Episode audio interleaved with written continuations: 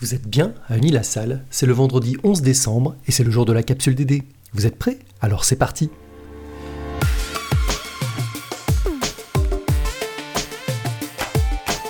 La capsule DD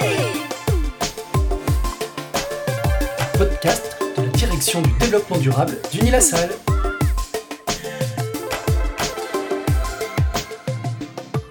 Au menu cette semaine, l'actu du moment, la forêt au pied du mur climatique. L'écho d'Unis-la-Salle, le concours Make It Agri. Le geste du mois organisé à Noël écolo et solidaire.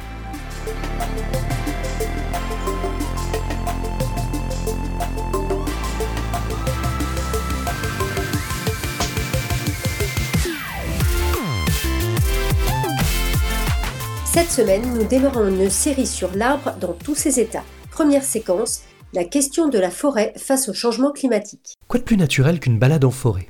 Et pourtant, ce qui nous paraît aujourd'hui éternel et immuable est fragilisé par le réchauffement global. En France, les températures moyennes ont augmenté de 1 degré en quelques décennies. Un petit rien pour nous autres humains, mais un début de catastrophe pour ces êtres vivants immobiles que sont les arbres. Il y a un certain nombre d'essences, on se rend compte qu'elles ont des difficultés de croissance, euh, qu'elles sont pas bien en quelque sorte. Par exemple, elles, euh, elles font des petites feuilles, elles ont des cimes qui, qui dessèchent, il y a même des mortalités. Par exemple, dans la forêt d'Andenne, à Bagnoles-de-Lorne, les agents de l'ONF marquent les hêtres selon un classement allant de A très sain à F très dépérissant. Les hêtres marqués E et F seront abattus avant le printemps prochain afin de réduire les compétitions sur la ressource en eau.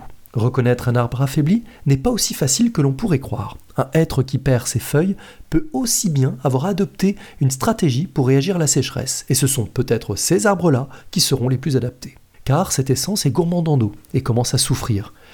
Elle pourrait disparaître des forêts françaises d'ici quelques décennies. En effet, cette augmentation de 1 degré entraîne un mûrissement prématuré des bourgeons, des sécheresses plus fréquentes, des chaleurs plus marquées, ce qui affaiblit les arbres et les rend plus vulnérables aux attaques des parasites, tels que les scolites ou l'encre du châtaignier dans la forêt du Val d'Oise. On a développé ce qu'on appelle la théorie du boxeur, c'est-à-dire qu'un arbre qui se prend un, un à-coup climatique, il peut, bah, il peut s'en remettre. On a eu 76, les arbres, la plupart, certains sont morts, mais beaucoup s'en sont remis. Mais si euh, ces, ces, ces à-coups, ces coups de butoir climatiques reviennent trop fréquemment, l'arbre finit par dépérir. Est-ce que ces constats sont récents? Non, ça fait plusieurs années que cela est constaté, mais le phénomène s'amplifie, s'accélère. Les agents de l'ONF font face à des situations que les scénarios initiaux estimaient probables dans 80 ans. Un rapport sur l'avenir des forêts françaises a été remis il y a quelques semaines par la députée Anne-Laure Catelot à Julien de Normandie, ministre de l'Agriculture. Il dresse un portrait bien sombre de la situation, mais aussi donne quelques pistes de résolution. Y a-t-il des raisons d'espérer pour nos belles forêts françaises? Mais il est important de rappeler que la forêt française a progressé depuis 1900. Sa surface a augmenté de 60%. Mais près de 30% des arbres de ces forêts sont aujourd'hui des espèces sensibles. Fort heureusement, la nature réagit et s'adapte. Aujourd'hui, les chênes se déplacent naturellement de 300 mètres par an vers le nord. Malheureusement, c'est bien insuffisant pour échapper aux conséquences du réchauffement climatique. Il leur faudrait aller 10 fois plus vite. C'est ce qui a donné l'idée à des scientifiques de lancer en 2011 le projet de migration assistée des arbres intitulé Giono. L'idée est d'aider les forêts à se renouveler plus rapidement. C'est le cas du chêne Cécile, qui est pris au sud de la France et est déplacé vers le nord, direction Verdun. On avait des ressources génétiques très importantes dans ces zones et on a voulu euh, les préserver. Donc euh, nous avons sélectionné des forêts dans lesquelles nous avons récolté des graines. Pourquoi Verdun? Parce que avec les modèles climatiques, même les plus drastiques, c'est une zone qui va continuer à être favorable à l'espèce, au hêtre et au chêne Cécile. Grâce à ces expérimentations, il est possible d'adapter la forêt dans la durée. Ce sont des projets qui se dépilotent sur plus de 100 ans. Aujourd'hui, chaque Français réside à moins de 40 km d'une forêt, alors que depuis 2019, 220 000 hectares de forêt connaissent un taux de mortalité inédit, il nous faut agir. Pour conserver et amplifier le rôle de puits de carbone de la forêt, il faut anticiper et planter des arbres. Et le rapport recommande de planter 70 millions d'arbres par an pendant 30 ans, soit un arbre par habitant chaque année. Allez, prenez une bêche et on est parti. Mais une autre voie, celle de la compensation carbone, est envisageable. En privilégiant les projets français plutôt que des plantations exotiques, il serait possible d'amplifier l'action. Bref, viser du local et du cohérent.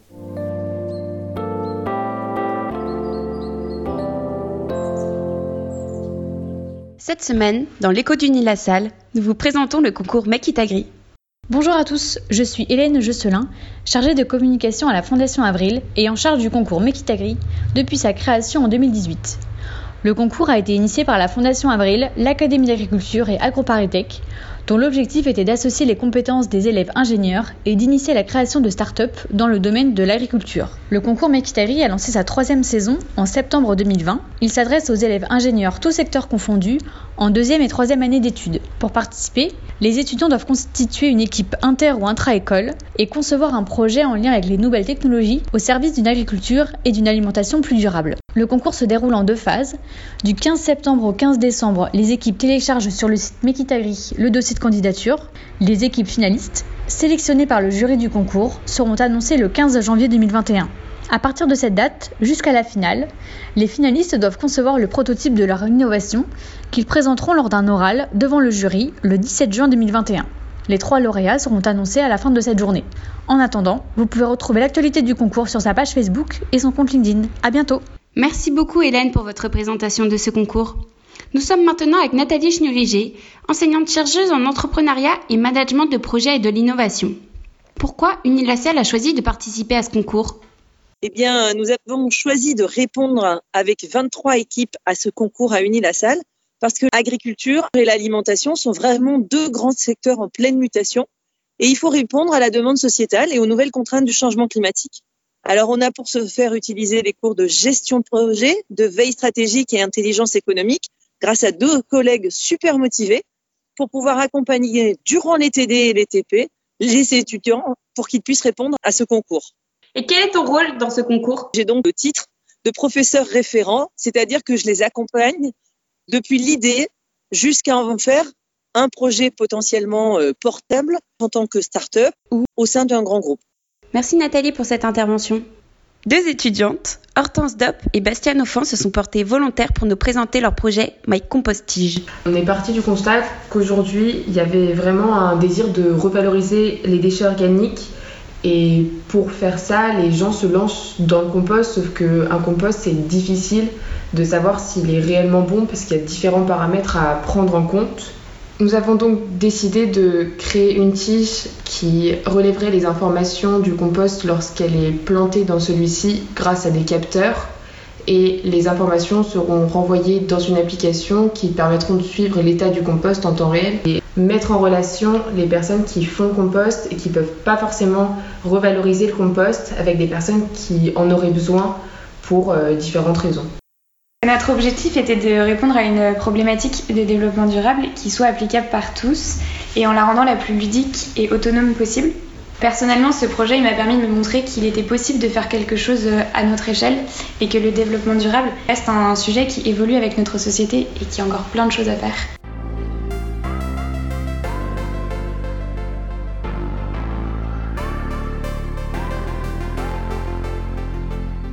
Noël, c'est dans deux semaines. Et si les fêtes de fin d'année sont synonymes de joie, de partage et de générosité, elles sont également synonymes de gaspillage, déchets et surconsommation.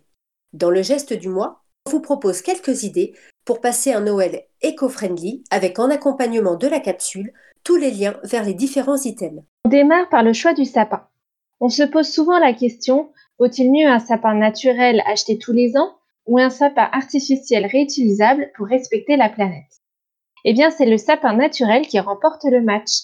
D'après une étude québécoise publiée en 2009 par le cabinet d'études Ellipsos, le sapin naturel émet 3,1 kg de CO2 par an, quand le sapin artificiel en émet 8,1 kg chaque année. Pour la décoration de votre sapin et de votre intérieur, initiez-vous à la décoration do-it-yourself en matériaux de récupération, bien plus écologique et c'est une très bonne activité à faire avec les enfants durant les longues soirées d'hiver. Passons maintenant à la brûlante question des cadeaux. On se sent obligé d'en faire à tout le monde. On n'a jamais d'idée. La plupart finissent sur eBay le 26 décembre et chaque année, on trouve que les enfants sont bien trop pourri gâtés. Bref, un véritable casse-tête et un non-sens écologique. Alors voici quelques idées pour en venir à bout. Achetez vos cadeaux d'occasion ou bien si vous ne trouvez pas votre bonheur, achetez-les neufs mais chez des commerçants locaux fabriqués en France si possible et surtout pas sur Internet. Offrez des expériences plutôt que des objets, des places de concert, de cinéma, des ateliers culinaires. Même avec la Covid, on peut espérer qu'en 2021, vos proches pourront profiter de leur place de spectacle. Pour limiter l'effet pourri gâté et surconsommation des cadeaux faits aux enfants, et aussi aux parents soit dit en passant, on adopte la règle des quatre cadeaux. On offre quatre cadeaux maximum, dont un cadeau qui a été souhaité par l'intéressé, un cadeau utile, un livre, un vêtement, et c'est tout. Toujours dans une logique de cadeau éco-responsable, vous pouvez offrir un cadeau pour faire découvrir la démarche zéro déchet à vos proches. Un auriculi, une gourde, des carrés lavables, etc. Enfin, au moment d'emballer vos cadeaux, pensez à l'alternative venue du Japon, le furoshiki, une technique ancestrale et traditionnelle d'emballage des présents à l'aide de grands carrés de tissu. Non seulement c'est plus écologique car réutilisable, mais en plus le carré de tissu peut faire partie intégrante du cadeau et c'est très joli. Vous l'aurez compris, en matière de cadeaux, le maître mot est la déconsommation. Enfin, last but not least, toujours selon nos amis anglo-saxons, le repas du réveillon bas carbone. On achète des produits locaux et de saison, sans emballage, et même si la dinde et le foie gras sont des incontournables, on limite la viande en s'inspirant de menus Noël 100% écolo. Pour terminer, si vous vous laissez tenter par l'option d'offrir une boîte de chocolat, orientez-vous vers des chocolats équitables et bio. Visionnez le documentaire La face cachée du cacao pour comprendre qu'il y a urgence à agir pour sauver cette filière qui est destructrice de l'environnement autant que du genre humain. Merci pour toutes ces idées écologiques. Mais qu'en est-il du côté solidaire? Pour l'aspect solidaire, je vous propose quatre actions à mettre en œuvre de la plus simple à la plus engageante.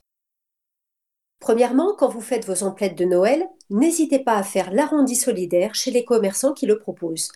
L'arrondi solidaire, payé à l'euro supérieur votre achat, la différence étant reversée à une association caritative partenaire.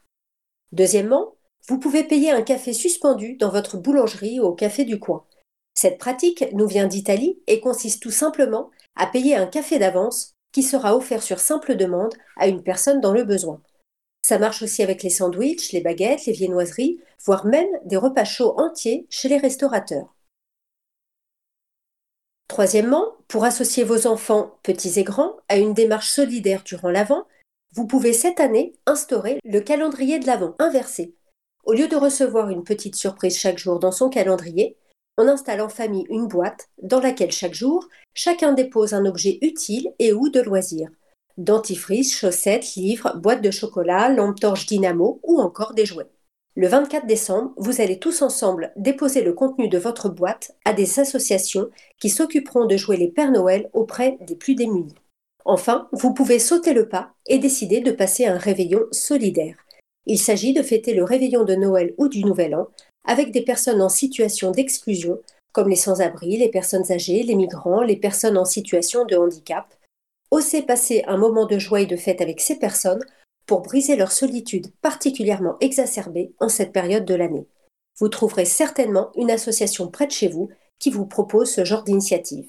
Vous pouvez également accueillir un étudiant international du campus de Beauvais ou de Rouen chez vous pour les fêtes de fin d'année, comme le propose la Com internationale de Beauvais et la direction de Rouen. Bref, mille et une façons de rendre son réveillon plus écolo et solidaire, et quelle que soit votre manière de passer les fêtes de fin d'année, nous vous les souhaitons joyeuses et entourées de vos proches en ayant une petite pensée pour la planète et pour les plus démunis.